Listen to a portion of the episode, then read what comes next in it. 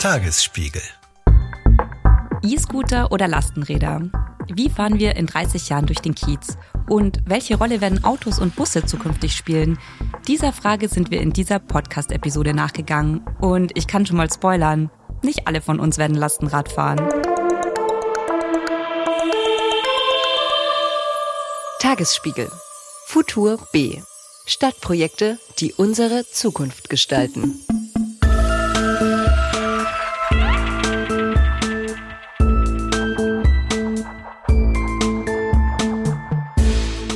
Und herzlich willkommen beim Tagesspiegel Zukunftspodcast. Wir besuchen im Berliner Zukunftsbezirk Friedrichshain-Kreuzberg Projekte, die schon jetzt die Welt gestalten, in der wir dann in 30 Jahren leben werden. In fünf Episoden schauen wir uns an, wie wir uns durch die Stadt bewegen werden, wie und ob wir zukünftig noch altern. Wir finden heraus, wie wir unsere Häuser und Wohnungen vor Überflutungen und extremer Hitze schützen und fragen uns, ob wir 2050 noch natürliche Lebensmittel essen. Ich bin Julia Weiß, Journalistin beim Tagesspiegel und in dieser Episode sprechen wir über die Frage, wie wir uns künftig durch unsere Städte bewegen und darüber, wie das unser Stadtbild verändern wird. Was denkt ihr, wie bewegt ihr euch in 30 Jahren durch die Stadt? In meinem Kopf entstehen da immer sofort Bilder aus Filmen und Serien, fliegende Autos, Jetpacks, autonom fahrende Elektrotaxis. Doch wie genau sieht eigentlich die Realität aus? Fliegen wir dann wirklich? Eine Vision davon hat Max Schwitaler. Er ist Architekt in Berlin und entwirft futuristische Vorschläge für nachhaltige und menschenfreundliche Städte. Ich glaube nicht an fliegende Autos, aber ich glaube an fliegende Busse, die sozusagen Punkt-zu-Punkt-Verbindungen zwischen den Quartieren ermöglichen. Kleine Teile seiner Visionen existieren bereits als Testprojekte. In Hamburg fuhr ab Oktober 2020 in einem Pilotprojekt ein Jahr lang ein kleiner, autonom fahrender, mit Strom betriebener Bus durch die Hafen City und sammelte auf etwas weniger als zwei Kilometern Strecke Fahrgäste ein. In Paris soll während der Olympischen Spiele im Sommer 2024 das erste kommerzielle Lufttaxi-Netzwerk Europas starten, bei dem das deutsche Lufttaxi-Startup Volocopter Passagiere vom Pariser Bahnhof Gare d'Austerlitz durch Paris fliegen soll. Das hat die Stadt im Juni 2023 angekündigt. Und in Berlin da wurde die temporäre Fußgängerzone in der Friedrichstraße, die eigentlich mal als Vorzeigeprojekt für eine autofreie Nachbarschaft gedacht war, wieder für Autos geöffnet. Und genau deswegen, weil unsere Stadt offenbar noch nicht entschieden hat, wie sie sich die Zukunft des Verkehrs vorstellt, gehen wir auf die Suche. Wie bewegen wir uns in Zukunft durch Berlin und durch Friedrichshain-Kreuzberg und welche Projekte gibt es schon heute, die unsere Stadt der Zukunft gestalten?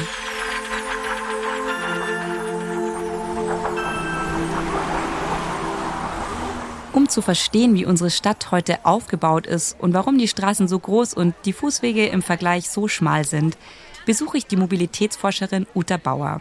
Dafür bin ich an den Checkpoint Charlie gefahren. Dort liegt das Institut für Urbanistik in Kreuzberg. Das große Thema ist, dass wir eine Straßenverkehrsordnung haben, die aus der Zeit stammt, wo man das Auto fördern wollte und eben die autogerechte Stadt oder überhaupt das autogerechte Fahren umsetzen wollte. Das bedeutet, unsere Straßen und Städte sind darauf ausgelegt, dass Autos möglichst schnell und ohne Störung durch die Städte kommen. Die Ampelschaltungen folgen dem Ziel, Autos möglichst häufig freie Fahrt zu gewähren und dafür zu sorgen, dass die Fußgänger die Autos so wenig wie möglich behindern. Doch unsere Straßen sind bereits jetzt von den vielen Autos überlastet. Die Zahl der Autos in Berlin steigt. Das liegt vor allem an der wachsenden Bevölkerung. 1,2 Millionen Pkw sind in Berlin aktuell zugelassen. Das sind 8 Prozent mehr als noch vor zehn Jahren. Auch der Liefer- und der Pendelverkehr nehmen zu, sagt Bauer. Ich vermute mal, dass wir, wenn es so weitergeht, auf einen Kollaps, einen Verkehrskollaps zulaufen. Der ist äh, in anderen Städten als Berlin, in anderen deutschen Städten teilweise schon äh, beobachtbar. In München sind viele Straßen nicht nur zu den Spitzenzeiten so verstopft, dass teilweise der Verkehr zum Erliegen kommt. Das bedeutet, wenn die Stadt in Zukunft funktionieren soll, muss ein Teil der Autos aus der Stadt raus. Gerade die Autos, die nur rumstehen und wochenlang nicht genutzt werden, belegen Flächen, die wir zukünftig anders nutzen könnten. Ein Beispiel. Die Parkplätze im Berliner S-Bahn-Ring nehmen mehr Fläche ein als das Tempelhofer Feld. Das zeigt eine Analyse unseres Tagesspiegel Innovation Labs vom Oktober 2022. Das Problem daran, im Sommer heizen das Blech und die Betonflächen die umliegende Nachbarschaft auf. Die Kombination aus Hitze und Autoabgasen führen zu schlechter Luftqualität. Das ist ein Problem, das sich in den nächsten Jahren wegen des Klimawandels voraussichtlich sogar noch verstärken wird. Bei Starkregen überfluten die Straßen und Plätze, weil die Kanalisation überlastet ist und die Wassermassen wegen der großen Betonflächen nicht abfließen können. Diese großen Parkplatzflächen sind auch eine Folge der autogerechten Stadt. Denn nach dem Zweiten Weltkrieg wurde Berlin zu so einer autogerechten Stadt umgebaut. Das sagt der Verkehrsexperte Christian Scheler vom Berliner Stadtplanungsbüro 1,2. Und da ist es ja so, ich bringe ja eigentlich mein Auto, ich bringe ja meine Kapsel mit.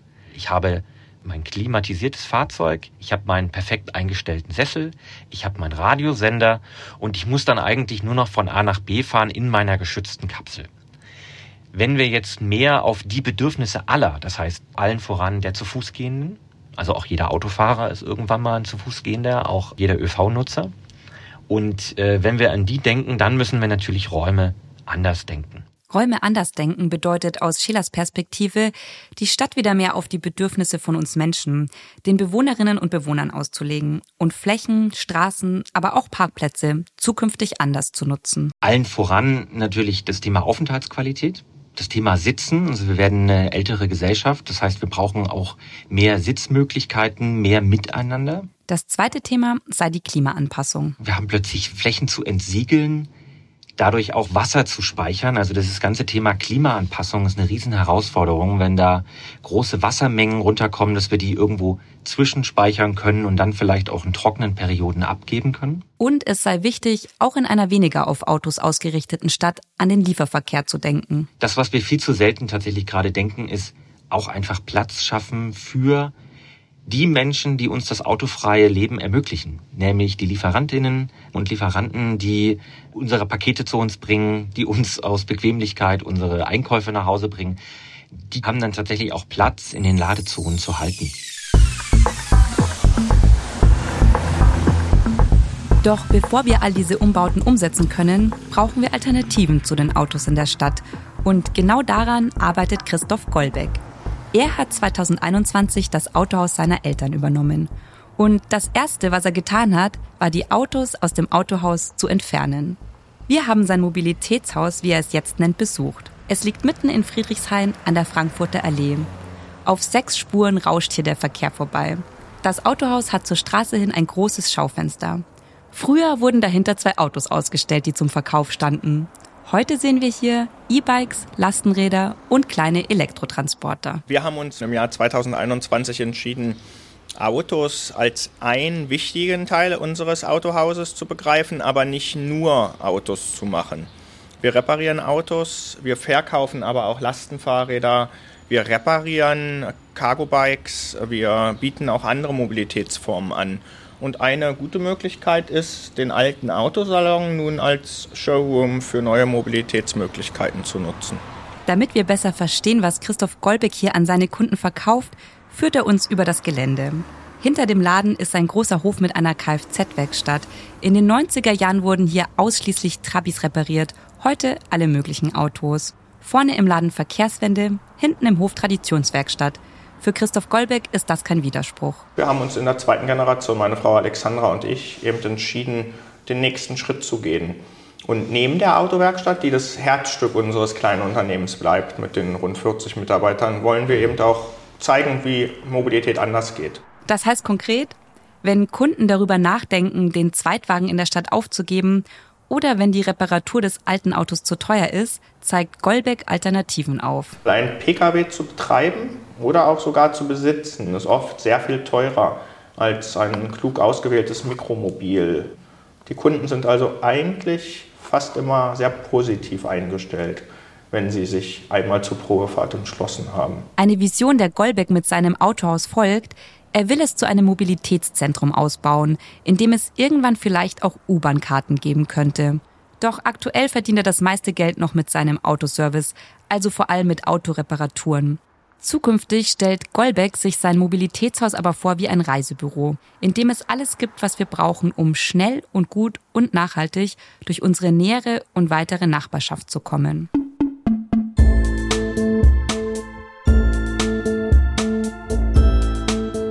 Das Konzept, das Golbeck hier beschreibt, erinnert mich an eine etwas aufwendigere Version der Mobility Hubs, die ihr ja jetzt schon kennt. Yelby ist einer der Anbieter in Berlin, der diese Ausleihstationen für Autos, Fahrräder, E-Scooter und E-Bikes betreibt. In Hamburg heißt das Switch und deutschlandweit kooperiert die Deutsche Bahn für ihre Mobilitätshubs mit Unternehmen wie Flinkster und Caller Bike. Golbeck hat, so scheint es, mit seinem Mobilitätshaus den Trend unserer Zeit erkannt. Er legt die Grundlagen für vielfältigen Verkehr mit weniger Autos in der Stadt. Die Mobilitätshubs sind aber nur ein Teil des Stadtumbaus, vor dem wir stehen.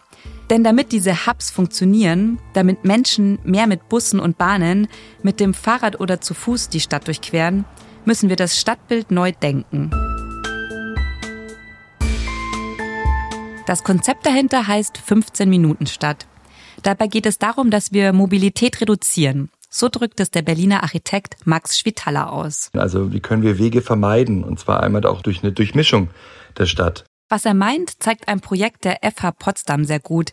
In einer Karte zeigen die ForscherInnen, was eine 15-Minuten-Stadt ausmacht und wie weit die verschiedenen Berliner Bezirke davon noch entfernt sind. Gerade der Innenstadtbereich und Friedrichshain-Kreuzberg erfüllen schon viele der notwendigen Punkte der Karte. Den Link dazu findet ihr natürlich in den Show Notes. Im Kern geht es darum, dass alles, was wir für unser tägliches Leben brauchen, innerhalb von maximal 15 Minuten zu Fuß oder mit dem Fahrrad erreichbar ist.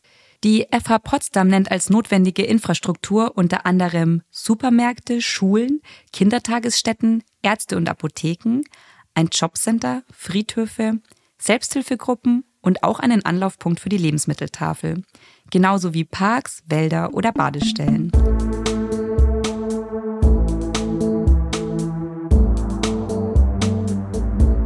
Doch es geht noch weiter. Das Ziel der 15-Minuten-Stadt ist die Durchmischung, wie Schwitala es ausgedrückt hat. Also keine monotonen Bürolandschaften mehr, wie wir sie aktuell aus Großstädten kennen, sondern dorfartige Kieze, bei denen Wohnen, Arbeiten und Kultur von Kita bis Kino nah beieinander liegen und wir kein Auto mehr brauchen, um sie zu erreichen. Genau diese Zukunft entwirft Schwitala in seinem Architekturbüro. Die Entwürfe auf seiner Homepage zeigen futuristische Wohnviertel, in denen wir uns mit Rollern, Rädern, E-Bikes oder zu Fuß bewegen. Die Fahrradwege in seinen Visionen verlaufen wie Serpentinen zwischen den aufeinander gestapelten Einfamilienhäusern. Dazwischen liegen kleine Gärten und Plätze. Auf den computergenerierten Entwürfen scheint die Sonne. Alles ist grün und hell. Wir stellen fest, wow, dieses Quartier kann ganz anders aussehen. Es ist nicht voll gemüllt mit Blech und Stahl, wie ich immer sage, sondern es ist wirklich hier, es, hier entsteht Raum zum Stadt neu entdecken und zu entwerfen. Max Schwitaler stellt sich eine Großstadt nach dem Prinzip der 15-Minuten-Stadt vor. Als ein Netzwerk urbaner Dörfer, in denen alle alltäglichen Ziele zu Fuß, mit dem Rad oder dem E-Bike zu erreichen sind und die durch öffentliche Verkehrsmittel miteinander verbunden sind. Größtenteils autofrei. Was mir besonders im Kopf geblieben ist, ist einer seiner größten Entwürfe. Das Konzept heißt Babeltown. Ein riesiger Berg, so groß wie der Tiergarten. Um zwischen den Quartieren hin und her zu fahren, braucht es einerseits guten öffentlichen Nahverkehr. Andererseits traut Schwitala es unseren Städten der Zukunft auch zu, dass wir uns fliegend von einem Quartier ins nächste bewegen. Ich glaube nicht an fliegende Autos, aber ich glaube an fliegende Busse, die sozusagen Punkt-zu-Punkt-Verbindungen zwischen den Quartieren ermöglichen, dass man eben nicht mehr von einer Nachbarschaft durch eine andere fahren muss, um zu seiner Zielnachbarschaft zu gelangen, sondern vielleicht direkte Verbindungen eben schafft. Seine Vision hört sich verlockend an. Sie klingt nach Idylle, nach Glückseligkeit und guter Nachbarschaft. Doch wie soll das in Wirklichkeit werden? Wenn ich aktuell durch Berlin laufe, sehe ich vieles, aber nicht die Möglichkeit, alpenähnliche Wohnviertel zu bauen. Es geht hier um eine Provokation, statt anders zu denken. Zum Beispiel verbindende Dachgärten, die die Häuser eben über Quartiere hinweg verbinden auf dem Dachgarten. Das sind so Ideen, die vielleicht übersetzt werden können und in die Realität umgesetzt werden können. Auch wenn das jetzt alles sehr futuristisch klingt, von der Vision der 15-Minuten-Stadt ist Berlin gar nicht so weit entfernt, wie ihr jetzt vielleicht denkt. Das sagt zumindest der Mobilitätsexperte Christian Scheler. Berlin ist auch eine Stadt, die ist erstmal als zu Fuß gehende Stadt. Das heißt, die gründerzeitliche Struktur dieser alten Stadtquartiere sind aus der Logik des Zu-Fuß-Gehens gedacht worden. Gerade der S-Bahn-Ring, sagt er, der die Berliner Innenstadt umspannt, das sei etwas, darum beneiden Berlin eigentlich viele Städte. Also Paris hat sowas gerade geplant, wieder sowas zu bauen in mehreren Linien außerhalb der Stadt. Das heißt, Berlin ist eigentlich im Wesentlichen im Kern eine Fußgängerstadt, dann eine ÖV-Stadt, ist aber tatsächlich nach dem Zweiten Weltkrieg und insbesondere in Westberlin als autogerechte Stadt wieder aufgebaut worden. Und weil Berlin vor allem im Innenstadtbereich schon immer auf kurze Wege ausgelegt war, sagt Scheler, dass die 15-Minuten-Stadt häufig schon gelebte Praxis ist. Es gibt diese Kieze. Wir haben diese starke Kiezkultur in Berlin. Und viele Leute, wenn sie Freizeitaktivitäten haben oder einkaufen gehen müssen, verlassen ihren Kiez eigentlich relativ selten. Dennoch steht Berlin vor großen Herausforderungen. Eine Vision, die Scheler mit uns teilt, ist vereinfacht gesagt die Neuverteilung des Platzes. Die großen autobahnähnlichen Straßen, die mitten durch die Stadt führen, könnten, sagt er, umgebaut werden und für mehr Gleichberechtigung zwischen den Verkehrsteilnehmern sorgen. Ein Beispiel? Unter den Linden. Das ist eigentlich ein sehr breiter Boulevard, wo viele Autos früher gefahren sind. Und heute durch diese Umwidmung dieser einzelnen Fahrspuren zu einer Fahrradstreifen, aber auch zu einem Busbereich, ist das wahnsinnig komfortabel, dort auch mit dem, äh, mit dem Fahrrad unterwegs zu sein. Diese Veränderungen im Innenstadtbereich, die Umbauten der Quartiere, das sei allerdings ein Aushandlungsprozess, sagt Scheler. Wie viel Recht habe ich eigentlich als Anwohnender in so einem Quartier, den Raum zu gestalten und für mich zu nutzen, gegenüber den Bedürfnissen von Gästen und Gästinnen, die da vielleicht, oder auch Touristinnen und Touristen, die da vielleicht nur für wenige Minuten da sind und da mit dem Auto durchfahren. Es ist eine Veränderung, die auf eine lange Autofahrertradition trifft, sagt Mobilitätsforscherin Uta Bauer. Das Autofahren ist uns in Deutschland mehr oder weniger in die DNA geschrieben und äh, viele verbinden das noch mit einem Lebensgefühl von Freiheit und das anders auszurichten, ist ein Prozess, der einfach lange dauert. Das war's für heute hier im Podcast. Wenn euch unsere Episode gefallen hat, kommentiert bei Spotify, schenkt uns viele Sterne bei Apple Podcast und erzählt euren Freunden und Bekannten von uns. Die nächste Episode erscheint in zwei Wochen. Wenn ihr nicht so lange warten möchtet und schon früher wissen möchtet, was bei euch im Bezirk passiert, abonniert unsere kostenlosen Tagesspiegel Bezirke Newsletter und unterstützt unsere Arbeit mit einem Tagesspiegel-Abo. Die Links findet ihr wie immer in den Show Notes.